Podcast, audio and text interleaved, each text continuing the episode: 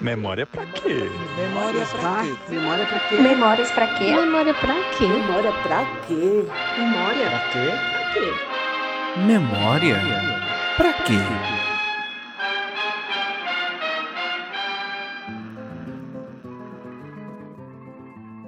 Olá, pessoas. Vamos começar mais um episódio do programa Memória Pra Quê? E hoje vamos conversar sobre o futuro Museu da Democracia Brasileira e como ele pode ajudar a democracia. Além do luxo e privilégio de poder estar pertinho e conhecer mais o trabalho do Museu de la Memória e dos Direitos Humanos do Chile. Então, pessoal, neste episódio você vai estar acessando agora um conteúdo de uma interpretação, uma tradução do espanhol para o português, feito por uma dubladora das participações da, da nossa convidada internacional chilena. Mas se você quiser ter acesso à voz original com conteúdo em espanhol, volta no episódio anterior que está lá para você conferir. Vamos começar sabendo que vai entrar para a roda?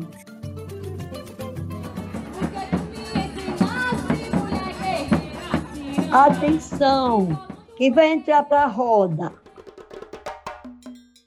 Oi, gente. Meu nome é Fernanda Castro. Eu sou mãe da Frida, sou servidora pública do Instituto Brasileiro de Museus, educadora museal e estou na presidência desse instituto. Eu sou uma mulher branca, de cabelos cacheados castanhos, na altura dos ombros, tenho os olhos castanhos apertadinhos e estou vestindo um colar vermelho e uma, um vestido de estampa branca e preta. E a Fernanda é puro sorriso, gente. Então, quando ela começa a falar, o olho dela fecha ainda mais. Isso aí. Quem mais chegou para a roda? Para mim é um prazer estar aqui com vocês. Eu sou Maria Luísa Ortiz, eu sou bibliotecária, chefa da área de coleções e investigação do Museu da Memória e dos Direitos Humanos do Chile. Fiz parte desse projeto desde que o início e tenho desenvolvido minha vida profissional há vários anos, vinculada fundamentalmente ao tema dos direitos humanos, arquivos e memórias. Estou bem contente de estar aqui nesta nova oportunidade de estar com colegas do Brasil que têm um enorme desafio que enfrentamos conjuntamente.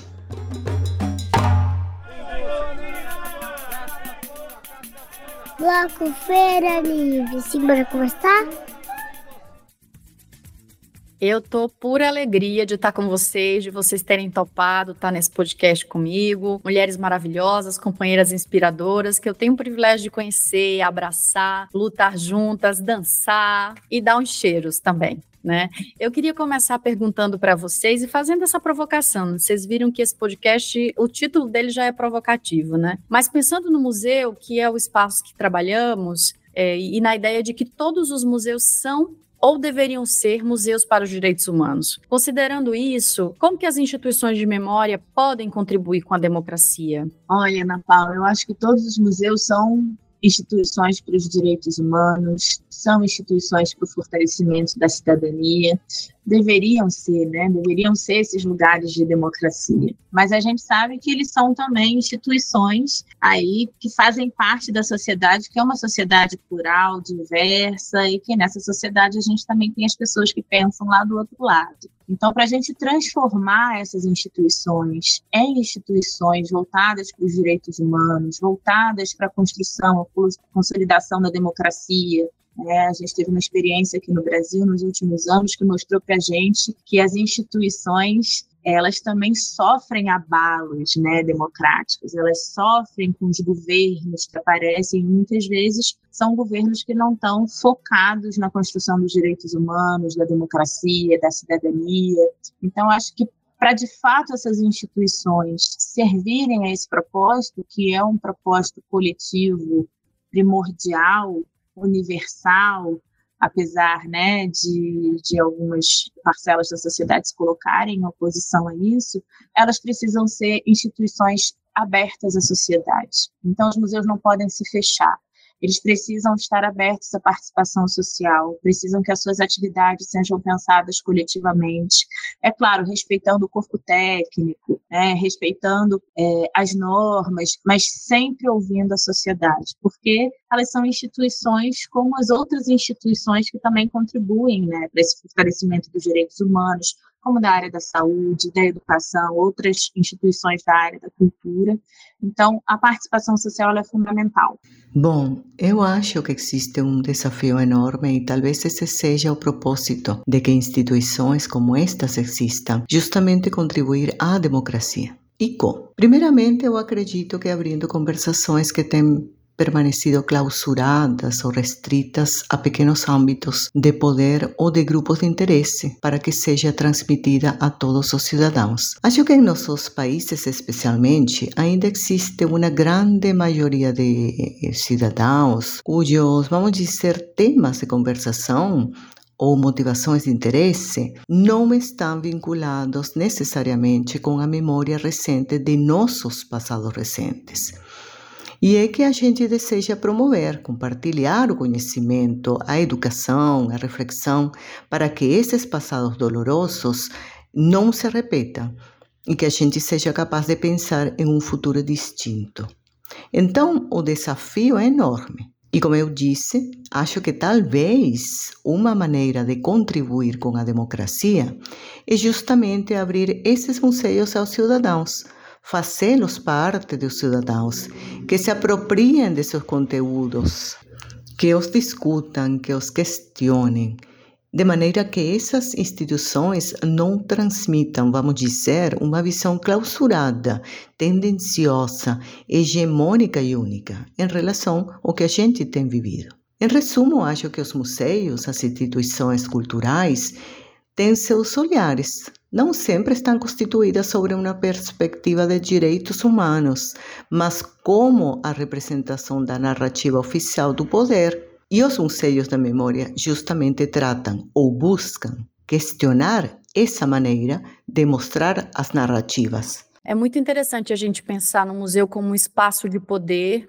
muito potente, né? E como que essas memórias que foram historicamente marginalizadas, silenciadas, são reivindicadas pela sociedade civil, irrompem no poder público e entra nesse processo de democratização, né, e de discussão dessa memória. E a não fugir dos conflitos, né? Claro, respeitando o limite da defesa da dignidade da pessoa humana como um bem inalienável. É o limite que a gente não pode ultrapassar, nem em museu, nem em nenhum outro lugar. Fernanda, o governo federal logo após o atentado do 8 de janeiro de 2023, o ataque à democracia brasileira, prometeu criar um museu sobre esse atentado, né? Depois, o Ministério da Cultura, o governo federal, ampliou essa perspectiva de criação para a ideia de um museu da democracia. Há muitas outras demandas que têm surgido e sido comunicado pelo poder público na, nos meios de comunicação, como a criação de um museu dedicado à memorialização da ditadura, inclusive o ministro dos Direitos Humanos e o ministro da Justiça, né, Silvio Almeida e, e Dino, estiveram no Chile, no Museu da Memória dos Direitos Humanos e comunicaram sobre a intenção de criar um museu da memória do governo federal, também como, atendendo a uma recomendação da Comissão Nacional da Verdade. Outros grupos sociais têm reivindicado a criação de equipamentos culturais como um museu no território do Caju Valongo, né? E aí tem a ministra Niele Franco, tem a, o,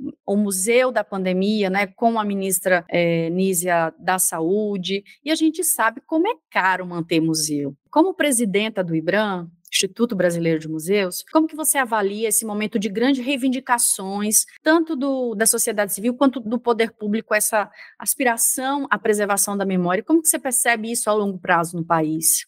Infelizmente, a gente passou por um período que mostrou para gente que essas instituições elas, elas não são quaisquer instituições, né? Elas são aí peças-chave para o desenvolvimento da sociedade e eu digo infelizmente não porque isso é uma coisa ruim, mas porque a gente aprendeu da pior forma, né? Fomos privados de cidadania, fomos privados de democracia e sim, museus são instituições caras, assim como hospitais, assim como escolas, e devem ser encaradas como investimento. Então, é, perceber a necessidade de criação de um museu da democracia no Brasil, ou de um museu dos direitos humanos, ou de um museu, um memorial que trate do 8 de janeiro, que trate da ditadura. Né? Você falou do, do, da proposta sobre a Covid, que está em construção pelo Ministério da Saúde que o IBRAM vai ser parceiro. Fomos buscados também no Rio de Janeiro para pensar um uso é, museológico do prédio do DOPS, né, que fica ali localizado no Rio de Janeiro também. Então, eu entendo que quanto mais plurais e quanto mais é, numerosas essas instituições, mais a gente fortalece, enquanto investimento, o direito às pessoas à cultura, à memória, porque a memória é uma coisa que é cotidiana, né? As pessoas produzem memória, produzem afetos históricos, produzem as lembranças daquilo que, que viveram. E a gente institucionalizar isso faz parte de, faz parte de um processo de, de cidadania, de consolidação da formação das pessoas. Então, não tem como a gente trabalhar a formação numa perspectiva integral, aquela que quer desenvolver o ser humano, né, nas suas potencialidades, nas suas capacidades individuais e interativas, porque a gente vive em sociedade, já dizia o Marx, né? A gente trabalha em sociedade, cada um de acordo com a sua capacidade, para cada um de acordo com a sua necessidade. Então, essas instituições, elas são fundamentais para se articularem com outras instituições que são de garantias de direito. Então, entender o momento que a gente está, que é um momento, né? A gente está no terceiro governo Lula. Então, a gente já passou por dois governos que tinham como foco o desenvolvimento da sociedade no sentido de também reconhecer, identificar e tentar solucionar problemas que são problemas básicos, como a questão da fome, como a questão da violência, da falta de acesso à educação, à saúde. Infelizmente, esse processo de desenvolvimento foi interrompido, né? E a gente entrou num período que foi ladeira abaixo e a gente não consegue voltar de onde a gente parou. A gente tem que reconstruir. Eu costumo usar a metáfora de que a gente está retirando os escombros pescando ali os sobreviventes, num trabalho de cura. Então, o momento que a gente está é um momento que, ao mesmo tempo, é muito delicado, porque a gente precisa fazer as pessoas acreditarem que é possível a gente reconstruir esse país e que é necessário fazer isso de uma forma unida. Tanto que o governo coloca aí, né, união e reconstrução como a, a sua forma de atuar.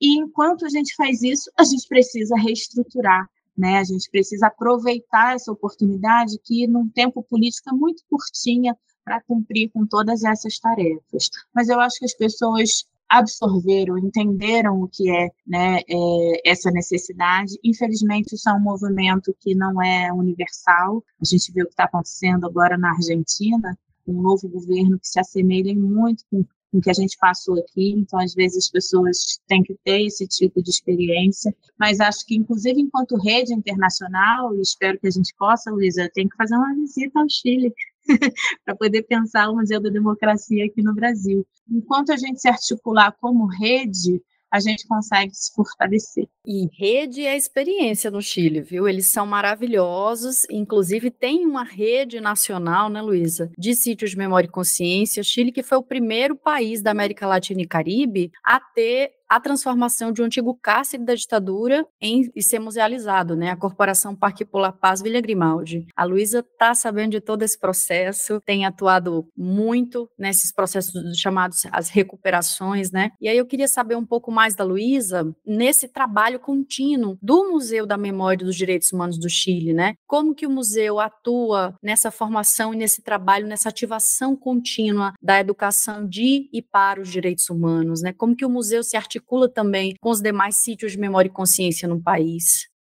A instalação de museus ou de sítios de memória ou de assumir o trabalho da memória de modo mais organizado é parte também de um processo que vai se dando na pós-ditadura, num contexto social e político que vai demandando seu tempo. O primeiro é a exigência pela verdade. É o primeiro que se assume no país como um desafio, como uma exigência, vamos dizer, das organizações e um desafio do Estado. Também a exigência pela justiça, que é uma exigência permanente até hoje, porque passaram 50 anos do golpe, apesar de terem havido avanços importantes no campo da justiça, ainda continua existindo muita impunidade em relação aos crimes que foram cometidos. Então, o trabalho da memória é algo que se instala gradativamente. O primeiro lugar de memória através do qual os cidadãos, o bairro, as organizações locais se organizam junto aos sobreviventes é o Parque pela Paz, o que é o Parque pela Paz Villa Grimaldi, mas que foi o maior lugar de detenção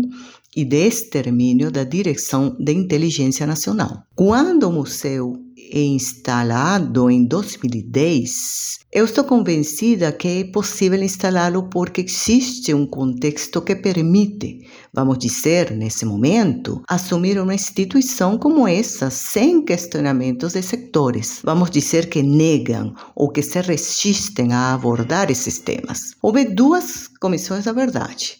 Houve o reconhecimento dos dias, houve medidas governamentais que, desde o Estado, tomaram uma decisão em matéria de direitos humanos que permitiram a instalação deste museu. Este museu não poderia ter sido instalado cinco anos antes e também não cinco anos depois. Eu estou convencida de que foi no momento certo, quando existiam as condições para fazê-lo. E desde a instalação do museu, em que penso que também foi muito importante pensar na projeção e na sustentabilidade do museu em termos jurídicos, porque o que aconteceu em outros lugares da América Latina, sobretudo, é a possibilidade de concretizar um espaço de memória, um museu da memória e dar-lhe continuidade. Tem sido atravessada pelos critérios políticos dos governantes.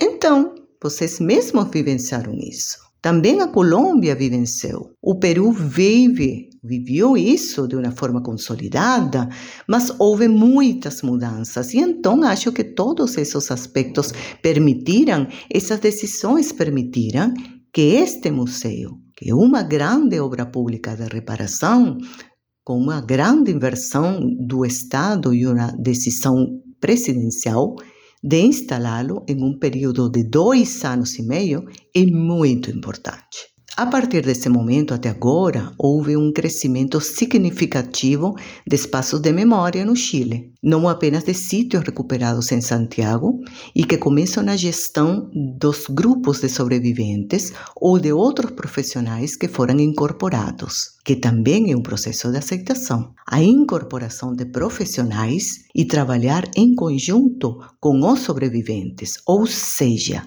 quem é o legítimo porta-voz da memória? São outros processos de debate e, vamos dizer, reflexões que já estão se vivenciando neste período. Bom, hoje existe uma rede de sítios a nível nacional, com sítios que incluem não apenas a capital, mas distintas cidades do país e que trabalham articuladamente. Estamos vinculados à rede de sítios e museus da consciência da América Latina e, em geral, desde que a gente começou, tivemos muitos, vamos dizer, espaços de partilha de experiências, de conhecimentos, experiências de aprendizagem mútua, com, eu diria, com todos os países do Cono Sur, o que permite muita força no trabalho que a gente vai desenvolvendo. E também tem havido uma política, iniciativas de políticas públicas que, embora com muitas deficiências, tem permitido estabelecer uma certa sustentabilidade. Por exemplo, este ano, ou no, no, do ano passado até agora, aproximadamente 60 sítios foram declarados como monumentos históricos com proteção. Vamos dizer, do Estado, como um decreto de tombamento, como monumentos históricos e que são sítios que foram usados como centros de detenção ou extermínio, ou lugares de resistência à ditadura e onde foram protegidos os direitos humanos. Também foram declarados como patrimônio histórico alguns arquivos e, bom, eh, são decisões que, vamos dizer assim, permitem o reconhecimento e a proteção, mas que a debilidade está na sustentabilidade, ou seja, não existe ainda uma lei de sítio neste país. E não existe, vamos dizer, um financiamento que permita construir equipes, fazer um trabalho progressivamente diante, ficar expandi-lo. Ainda ontem foi negado o orçamento para quatro sítios de memória na discussão do orçamento para o ano que vem. O ano passado foi negado para todos os sítios de memória, incluindo o museu. A discussão ainda não acabou. Então, vamos dizer, há um ponto de debilidade, de risco permanente. Mas, por outro lado, há uma certa consciência e mobilização cidadã relacionada à necessidade da importância que esses sítios têm e que são objetos de visitação de muitas escolas. Este ano, todos os anos, aliás, entre setembro e novembro, tanto o museu quanto Villa Grimaldi, Estádio Nacional e outros sítios são muito visitados pelas escolas, porque no Chile existe pelo menos dois níveis escolares onde o currículo está comprometido em abordar o tema da ditadura. Esses espaços permitem ou facilitam aos professores que venham conhecer, abordar e se conectar com esses conteúdos. Para nós, o trabalho educativo é muito importante, mas não como a transmissão de uma mensagem estruturada e fechada, mas como uma mensagem que procura gerar dúvidas e curiosidades, que procura aproximar a experiência, fundamentalmente a experiência da ditadura, das vulnerabilidades, mas também das resistências, das solidariedades, da condição humana que permite proteger aos outros, mesmo arriscando sua própria segurança e ligá-la às experiências dos jovens de Chile. O maior desafio é estabelecer um vínculo, que esses jovens encontrem algo próprio nesse outro de ontem, porque através desse, vamos dizer, desse vínculo emocional, é que é possível depois vincular-se em termos de conteúdo, de reflexões de maior profundidade e, de alguma forma, se dar conta que a democracia é uma responsabilidade compartilhada e que todos temos a responsabilidade de cuidá-la, aprofundá-la e garantir as situações, que situações como estas nunca voltem a acontecer.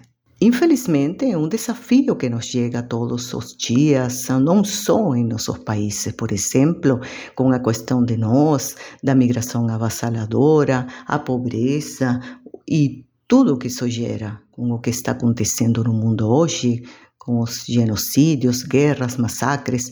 Então, bom, o desafio é como vincular nossa própria experiência particular com todos esses aspectos que são parte da vida.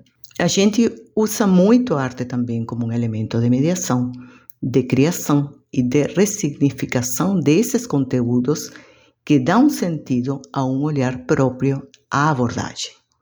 É muito interessante a gente olhar os números de visitantes no Museu dos Direitos Humanos do Chile e ver que dos turistas, grande parte são de brasileiros, né? Luísa não vai me deixar mentir aqui no podcast eu sinto também uma demanda assim desses brasileiros que vão para o Museu da Memória dos Direitos Humanos do Chile, que é um prédio de três pavimentos, uma exposição belíssima, né? Um, uma arquitetura muito envolvente. E aí a gente fica sonhando, Fernanda. E o público que está ouvindo quer saber, né? Agora em setembro a gente teve o seminário Memória e Democracia que a gente começou a discutir no espaço público, em que o governo federal convoca a sociedade, vários atores sociais para começar a convocar, a conversar publicamente sobre esse Museu da Democracia. O que, que a gente pode esperar disso? Como é que está esse movimento? Ana, Luísa, primeiro eu quero dizer que é, é uma delícia ouvir a Luísa falar, né? Porque é, além de ser inspirador, renova as nossas energias e as nossas esperanças para construir o Museu da Democracia no Brasil, porque a gente tem muitas afinidades a gente pensa muito parecido e eu acho que a gente está dentro de um contexto latino-americano que, inclusive, tem que estar presente no nosso Museu da Democracia, porque as nossas interrupções da democracia, as experiências históricas que a gente teve, a gente não teve só por ser Brasil, a gente teve por estar na América Latina e a gente viveu, né, muitas é, experiências comuns. Então, muito inspirador te ouvir, Luísa. Obrigada por esse encontro, Ana. Quando eu penso como a memória pode ajudar, eu vou voltar lá na primeira fala, né, que eu coloco o papel afetivo da memória da história, das lembranças, desde as individuais até as de comunidade, né, e da sociedade brasileira, latino-americana. É, as memórias nos afetam e elas estão presentes, né? Isso faz parte da nossa constituição fisiológica. O nosso cérebro produz memória e a gente produz memória socialmente. Então, elas estão aí. Uma instituição de memória é só o reconhecimento de um processo que é fisiológico, que é social, que é cultural e que é importante da gente se apropriar para a gente se desenvolver enquanto humanidade. Quando eu penso no caso brasileiro, especificamente, da constituição de um museu da democracia, e a gente chegou à conclusão que seria um museu da democracia e não um memorial do 8 de janeiro, não um memorial da democracia. Por que o museu? Porque é esse lugar em que as pessoas vão se encontrar, que elas vão contar a sua história, que elas vão demonstrar suas manifestações artísticas, que vão tratar não só daqueles períodos que a gente experimentou que se constituíram como memória muitas vezes dolorosa, a ideia é que o museu traga de uma forma educativa, formativa, pensando na perspectiva dos direitos humanos e da cidadania, que esse museu traga é, o histórico, a forma e as caras das pessoas que estão construindo a democracia no nosso país. E eu não estou falando da inauguração da República para cá, eu não estou falando é, da chegada, da invasão dos europeus para cá, eu estou falando de todo mundo que constitui essa sociedade brasileira. Eu estou falando dos povos originários, eu estou falando dos vestígios arqueológicos que nos apontam modos de viver que já tem ali no embrião da nossa história características democráticas. É fundamental para nós que esse museu, para além de trazer né, uma narrativa sobre o 8 de janeiro, uma narrativa sobre a ditadura, uma narrativa sobre a escravidão, uma narrativa sobre a dizimação dos povos indígenas no Brasil, ele traga as experiências democráticas como seu objetivo principal. A gente quer mostrar que no Brasil a democracia é exercida e é exercida, inclusive, independentemente do Estado. A gente teve o movimento das diretas já, a gente tem o movimento sem terra, o movimento sem teto, a gente tem as ligas camponesas, a gente tem os movimentos por educação, por cultura, por saúde, né, por direitos da mulher, das pessoas negras, LGBTQIAP+. Então, esse vai ser um espaço que vai trazer uma narrativa de fundo, que é a narrativa dessa construção histórica, mas que, primordialmente, para além da narrativa, vai trazer também a possibilidade de experimentação, de proposição sobre como a gente pode consolidar a democracia no nosso país. Então, se eu posso falar sobre o caso brasileiro, relacionando memória e democracia, o que, que a gente vai ter nesse museu? A gente vai ter as memórias griot, a gente vai ter as memórias dos povos indígenas, as memórias dos movimentos sociais, as memórias dos indivíduos também, daquelas pessoas que lutaram pela democracia, né? os testemunhos vivos ou não dessa construção. Então, a memória é fundamental para a gente pensar né, nesse desenvolvimento, na tarefa de consolidar a democracia a partir de uma instituição cultural. A mulher meteu um S na parada, assim, plural mesmo, memórias. E toma esse S negritado e grande, assim, que a gente. Um S carioca ainda por cima, né? Cheio é. de chiado que se prolonga. Viu? Sentiu aí, gente?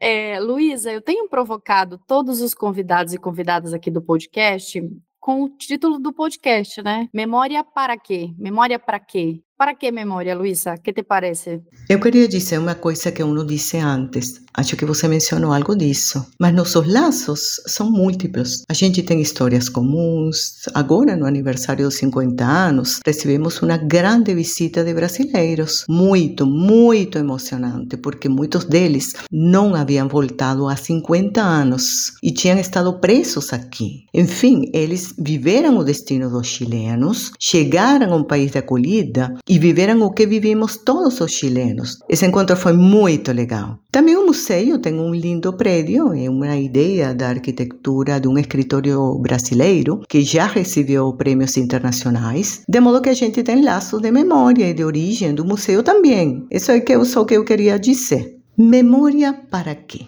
Bom, em nossas declarações de missão, na missão do museu, dos discursos sobre o porquê esses museus existem, é para o nunca mais, certo?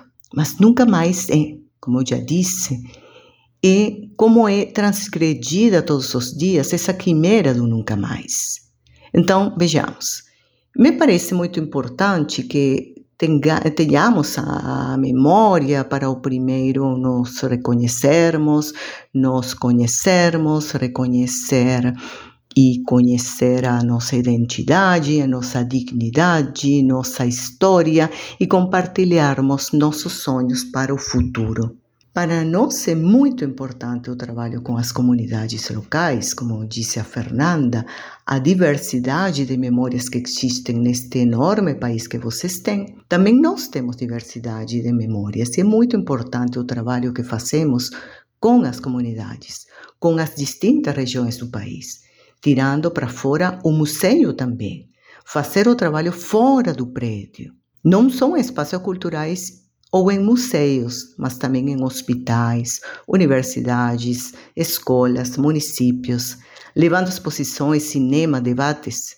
Isso permite avançar nisso que se enxerga tão longe, às vezes tão difícil ou quase como impossível, que o nunca mais. Mas, no fundo, eu acho que a memória em si, para o nunca mais, mas, sobretudo, para fazermos parte dessa responsabilidade, em que as pessoas, a dignidade das pessoas seja valorada, seja respeitada, seja exigida permanentemente em qualquer circunstância. E nós, com esse trabalho de memória, conseguimos que uma comunidade que jamais falou sobre a sua própria história, uma família, pais que possam conversar, abrir conversas com seus filhos, novas gerações tenham espaços para serem ouvidos também como protagonistas dessas histórias. Estamos caminhando no sentido de estabelecer uma relação distinta entre nós, na qual o respeito ao outro seja a base para a nossa convivência. E a memória acho que é fundamental, porque nos torna quem somos hoje com nossas luzes e sombras. Mas pessoas, povos temos que ter a capacidade de conhecer, de identificar e de trabalhar todos os dias, reconhecendo quem somos. Somos gente né? E é muito bonito o trabalho com agentes que vocês fazem, né? Eu tive a oportunidade de fazer um estágio profissional, supervisionada pela, pela Luísa, e vocês alcançam o país inteiro, né? É possível você, ouvinte, que está interessado em saber mais, no site da, do Museu da Memória dos Direitos Humanos do Chile tem muita publicação, eles têm concursos de tese, tem publicações de pesquisas que o museu faz nas comunidades do país inteiro, este gigante magro e comprido, então, acesse o site do Museu da Memória dos Direitos Humanos do Chile, que tem muito material que a Luísa tem cutucado o povo dela todo para produzir, reflexionar e ativar essa memória no presente. Fernanda, você quer falar alguma coisa sobre memória para quê? Acho que a Luísa falou bem, né? A gente precisa da memória para viver, é memória para o afeto, é memória para a cidadania, é memória para a gente se reconhecer um no outro a memória faz isso, né? Faz a gente se identificar com o outro. A memória é também um lugar de encontro. Para estimular os neurônios, Queria ouvir de vocês recomendações. O que, que vocês recomendam para o público que queira saber mais sobre esse universo da memória, do museu aplicado aos direitos humanos? Bem, veja, existem suficientes publicações sobre museus, memórias, memorialização, transmissão da memória, memória e educação, que é difícil para mim recomendar algo em especial. Mas diria que na Argentina, por exemplo, foi escrito muito sobre isso. Temos muitas plataformas digitais, estudos, trabalhos, teses que tem a ver com isto e pode ser de utilidade. Também temos muitos filmes na internet, mas faz uns dois ou três dias eu assisti um filme da Valéria Sarmiento que se chama Huellas rastros e fala justamente dos rastros, dos rastros das memórias, do vivenciado, dos traumas das novas gerações. Eu acho que esse é um tema que, vamos dizer, é um aspecto que nunca podemos perder de vista, de pensar e de nos preocuparmos e nos questionarmos como transmitimos a memória e quais são os rastros, quais são os espaços, como são significadas essas memórias com os jovens. Porque finalmente, como a gente diz, trabalhamos para que isso não volte a acontecer.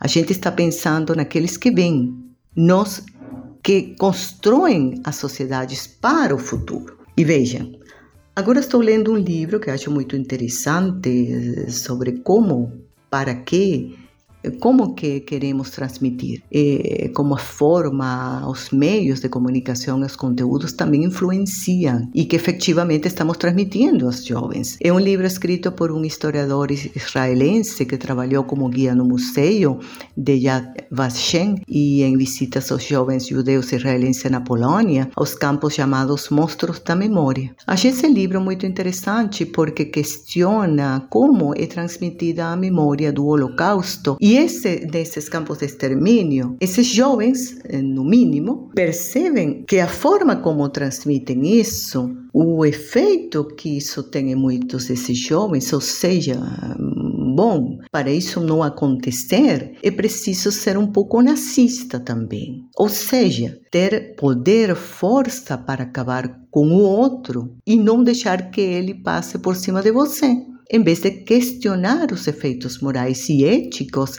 dessa violência. Esse livro é muito interessante, eu recomendo. Há outro livro que também fala sobre, bom, de como as novas gerações assumem os temas da memória, quando não a vivenciaram, é o que hoje se chama de memória.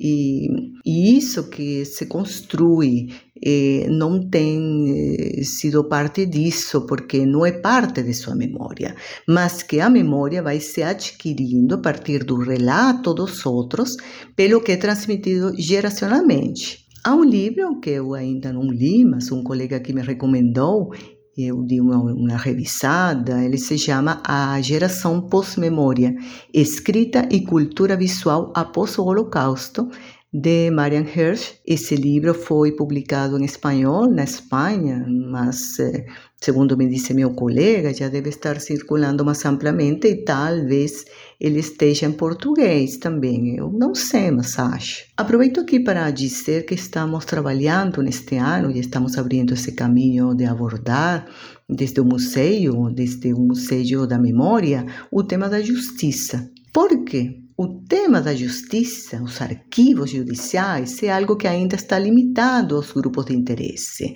vamos dizer, aos protagonistas, advogados, tribunais, em circunstâncias nas que a justiça é um ator, um elemento ou uma coluna fundamental da consolidação democrática. A existência da justiça para crimes contra a humanidade consolida a democracia, mas como podemos garantir que esta esteja próxima aos cidadãos? Os cidadãos sentem-se parte disso, sentir-se responsáveis por existir em processos de justiça e por esse processo de justiça, finalmente, vamos dizer, transmitir um sinal, uma lição de, de que isto não pode acontecer novamente, porque afeta a todos nós. Esses crimes nos afetam a todos. Então, temos trabalhado nas imagens, nos registros audiovisuais, nos arquivos e como superamos o depoimento, apenas ao ato de justiça. Fizemos uma exposição agora, ainda em cartaz, e vamos retomá-la em março, que se chama Gravar, Julgar e Gravar os Julgamentos contra a Humanidade. E também fizemos uma série de atividades culturais de extensão, nas que podemos eh, aprender também como, a partir da arte, da dramaturgia, da literatura, do cinema, temos trabalhado nos arquivos. Fizemos um podcast sobre esses arquivos judiciais e então eh, estamos muito empolgados com isso. Esse desafio totalmente novo e é bom poder reabrir a exposição no ano que vem. Assim que vocês, se vierem, poderão vê-la. Ela vai estar de novo de março até junho e abrirá possibilidades para continuarmos nesta conversa. Ai, você sabe, Luísa, que eu nunca me fala do Chile de memória, de memórias traumáticas e de museus, e eu não consigo não lembrar do livro A Interminável Ausência, da sua tia, né? A psicanalista Paz, Paz Rojas ah. É livro La Interminável Ausência, A Interminável Ausência, que, que aproxima, né? Que ajuda a gente a entender é, esse espaço não preenchido, que nunca vai ser preenchido, né? Que vai estar sempre vazio, como que essa ausência ausência também nos ajuda a nos conectar né, entre gerações. Um livro maravilhoso, gente. Foi publicado pelo Museu dos, da Memória dos Direitos Humanos do Chile. Dá uma gugada para quem quiser saber mais, que vale muito a pena. Bem, há um livro publicado ainda neste ano que é muito bom, que se chama La Búsqueda a busca, e é de Juan Cristóbal Jimeno e fala sobre seu pai, Cláudio Jimeno, que era o colaborador do presidente Allende, que foi preso na moneda e feito desaparecer. É um livro muito bom e tem sido, vamos dizer, também fala dessa ausência de um passado que não passa e de como vai se elaborando e como a gente continua vivendo com isso a partir dessa experiência particular. É muito recomendável. Ele foi eh, mencionado como talvez o livro dos 50 anos. Eu recomendo. Vamos atrás dele. Olha, não quero induzir ninguém a nada, até porque a nossa proposta do Museu da Democracia é fazer uma construção coletiva. Então, a gente não tem tantos subsídios hoje, além, é claro, de toda a história que vai ser fonte, né, além de todas as memórias que a gente quer coletar, para orientar. O que eu posso indicar é, a gente já teve um primeiro evento, você até falou, né, Ana Paula, que foi o seminário Memória e Democracia, que está disponibilizado no canal do YouTube do Ministério da Cultura, e eu vou dar aqui uma notícia em primeira mão. Olha, primeiro lugar em que a gente vai ter esse anúncio, no dia 8 de janeiro, o Instituto Brasileiro de Museus vai lançar o repositório digital para a construção do Museu da Democracia. Então, vai ser uma plataforma virtual em que a gente vai trazer é, conteúdos relacionados ao 8 de janeiro, a gente vai trazer conteúdos relacionados aos movimentos democráticos no Brasil, a gente vai ter uma campanha também Ai, meu Deus, vou até levar bronca da minha equipe, porque eu vou falar aqui, né? A gente vai iniciar já já uma campanha de coleta de conteúdos em que a gente vai convidar os museus a dizerem por que eles são museus da democracia. Porque a gente vai ter essa instituição que vai ser o Museu da Democracia, mas todos os museus podem ser museus da democracia. Então, vai ser um, um pontapé inicial também dessa nossa, desse nosso canal de comunicação com o público e vai ser uma ferramenta para a gente coletar sugestões e conteúdos que vão ser acervo, que vão ser proposta metodológica, que vão ser o pensar junto de criação dessa instituição. Acho que, para além disso, já que no episódio anterior, né, o Krenak falou que deitar no chão, e aí eu pensei imediatamente, deitar no chão é olhar para o céu. É, mas eu poderia dizer que é olha para o outro, olha para quem está do lado. Se não tiver ninguém do lado, se aproxima, que a gente vai se juntando, e quando a gente se junta, olha, a gente faz cada coisa boa. Então, se eu puder sugerir alguma coisa para as pessoas, olha para o lado, dá as mãos para alguém.